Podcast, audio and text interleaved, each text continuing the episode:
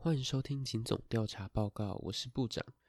今天呢，我们要来到的题目呢是接口支付。接口支付这间公司呢，在台湾其实算是电子支付业的龙头。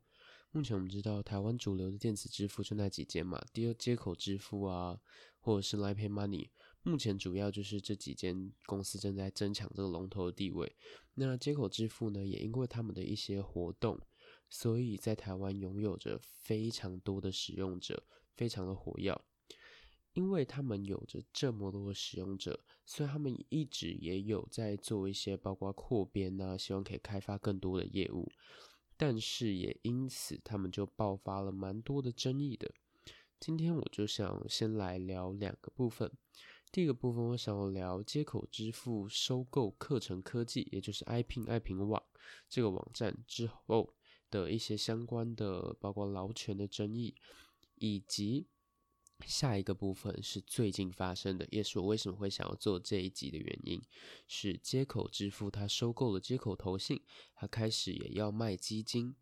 但是呢，却因为种种问题跟金管会杠上了，就不但被金管会裁罚，那接口投信的这个董事长胡一家的位置也被拔掉了。到底是发生什么事情这么严重？就让我们继续听下去吧。好，接下来进入主题。第一个案子呢，就是接口收购爱平网的这个事件。爱平网其实是一个食玩生活平台哦，这个他们自己官网的简介哦，主要就是他们会有一些，他们上面的写手会在做一些包括线下的美食的这些东西的参访与介绍。那当初接口董事长胡一家就想说，诶，这个爱平网就做很多，包括这些美食的介绍嘛，上面有一些线下的实力，可以搭配接口支付。因为大家知道，接口支付也常常会有在一些包括线下的一些商店啊、美食的消费嘛，所以他就会觉得说，爱平网对他们的金融服务是可以有一个相辅相成的帮助的作用。所以呢，他就决定想要跟爱平网合作，把爱平网整个收购下来。好，到这里都还没什么问题，他就这样子顺利的去跟爱平网原本的母公司美团去做一些洽谈，并且把爱平网整个收购下来了。接下来这才是争议的开始。接下来呢，这个事件之所以会闹上大部分人社会版面，是因为台北市议员瓜吉邱威杰，他就发了一篇文说。立委余婉如跟他接到了陈情，说爱平网的十六位员工遭到了非法解雇。他们指称说，接口支付在没有任何证据的情况下解雇了其中八个人，说他们旷职，没有给资遣费，同时也没有给他们最后一个月的薪资。过几天之后呢，又叫剩下八位员工去执执行他们根本就不在原本他们业务范围内的一些业务。最后就一他们没有完成指令为由来将他们做开除，同样的是没有资遣费，也没有最后一个月的薪资。在做完这个指控之后，很多社会大众就发现了这件事情，自此也点燃了接口支付跟爱平网前员工之间的战争。他们就开始各式各样的诉讼缠斗，包括接口支付也对于余婉如跟这个立委。立委余婉如跟议员邱威杰去进行提告，也对于爱平网的许多前员工都有一些缠讼的动作。到目前为止，我是还没有看到详细的判决的内容出来了。但是这个就是接口的第一个争议。但是这个接口爱平网的事件到目前为止，我是还没有看到一个很完整的法律判决去把他们所有的诉讼案件都解决了。这个我会想要再继续追下去，可是好像也没有什么后续发展了。接下来第二起，这个是比较精彩的部分，也就是接口支付他们要想要开始卖基金，发展一个叫托付宝的服务，可是被金管会一再的打压。到底是为什么金管会会看接口支付这么不顺眼呢？接下来我们就来继续讲下去了。最重要的原因呢，是这个接口托付宝买基金的这个服务。他们标榜说他们有保证收益一点五趴，并且有一些随时提出免手续费这种字样，让金管会非常的不爽。因为实实际上啊，就是大家都知道嘛，任何投资一定是有风险。你把钱放在银行，银行搞不好的话会倒掉，虽然这个几率是低到几乎等于零，那也是为什么银行放在银行这种理财方式是风险最低的嘛，所以它的获利也最低。你就算放，就算是放定存好了，一年一趴已经是非常非常到顶，现在好像几乎都不太有定存可以到一年一趴的这种收益了。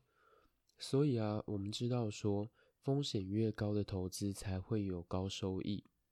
那今天任何投资产品就不应该标榜你是可以零风险、稳定获利这个字样，是绝对不可以的。这个是法规有规定的。所以呢，接口投信他们说，他们可以有每年一点二到二点五趴的这个收益跟增长率，他们是让金管会非常生气的这个部分。虽然他们一再的有讲说，他们有透过一些包括是用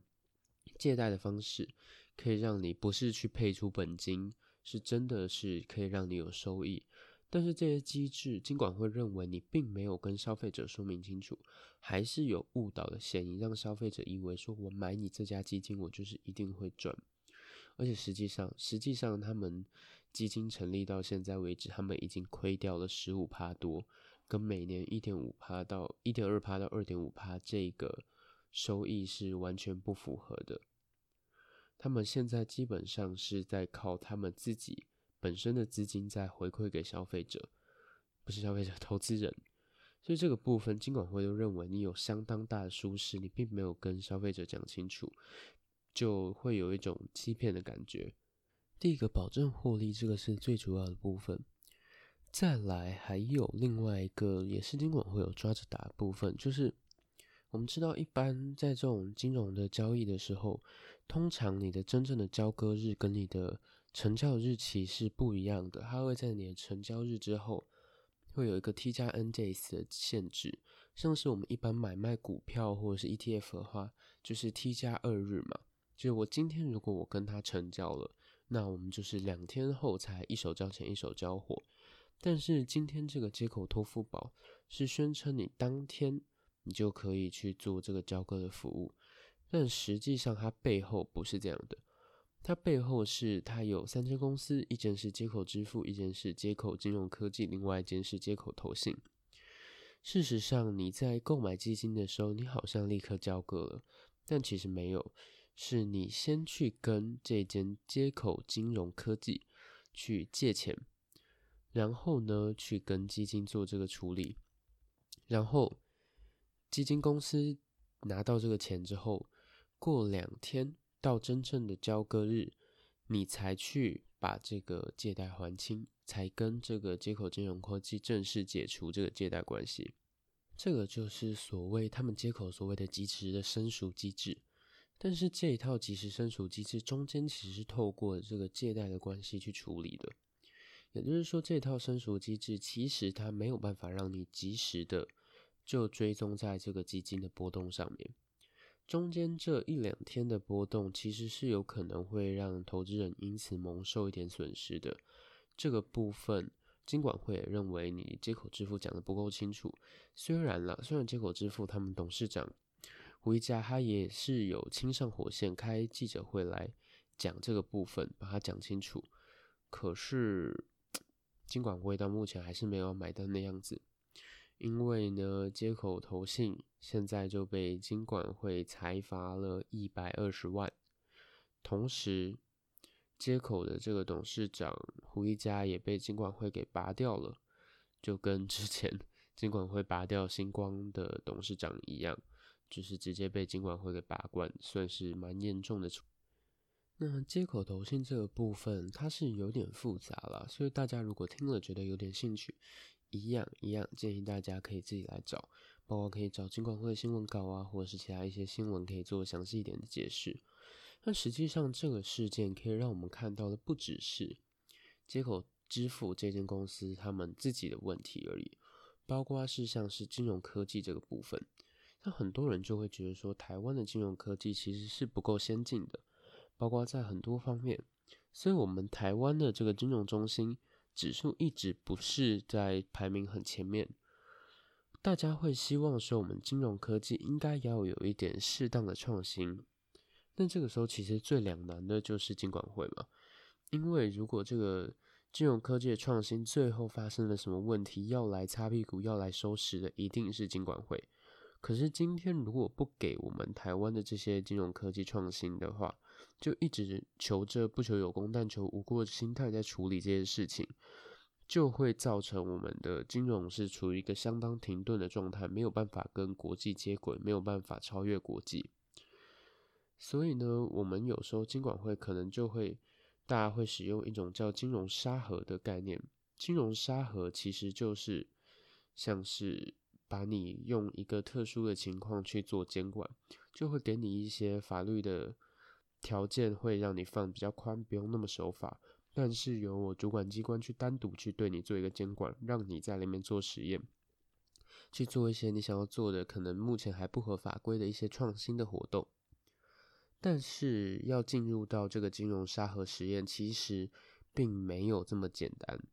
像是接口支付，他们本身也是这样想的，所以他们没有向金管会申请让他们的托付宝可以进沙盒。原因是因为要进沙盒也是有一些限制在，这是一个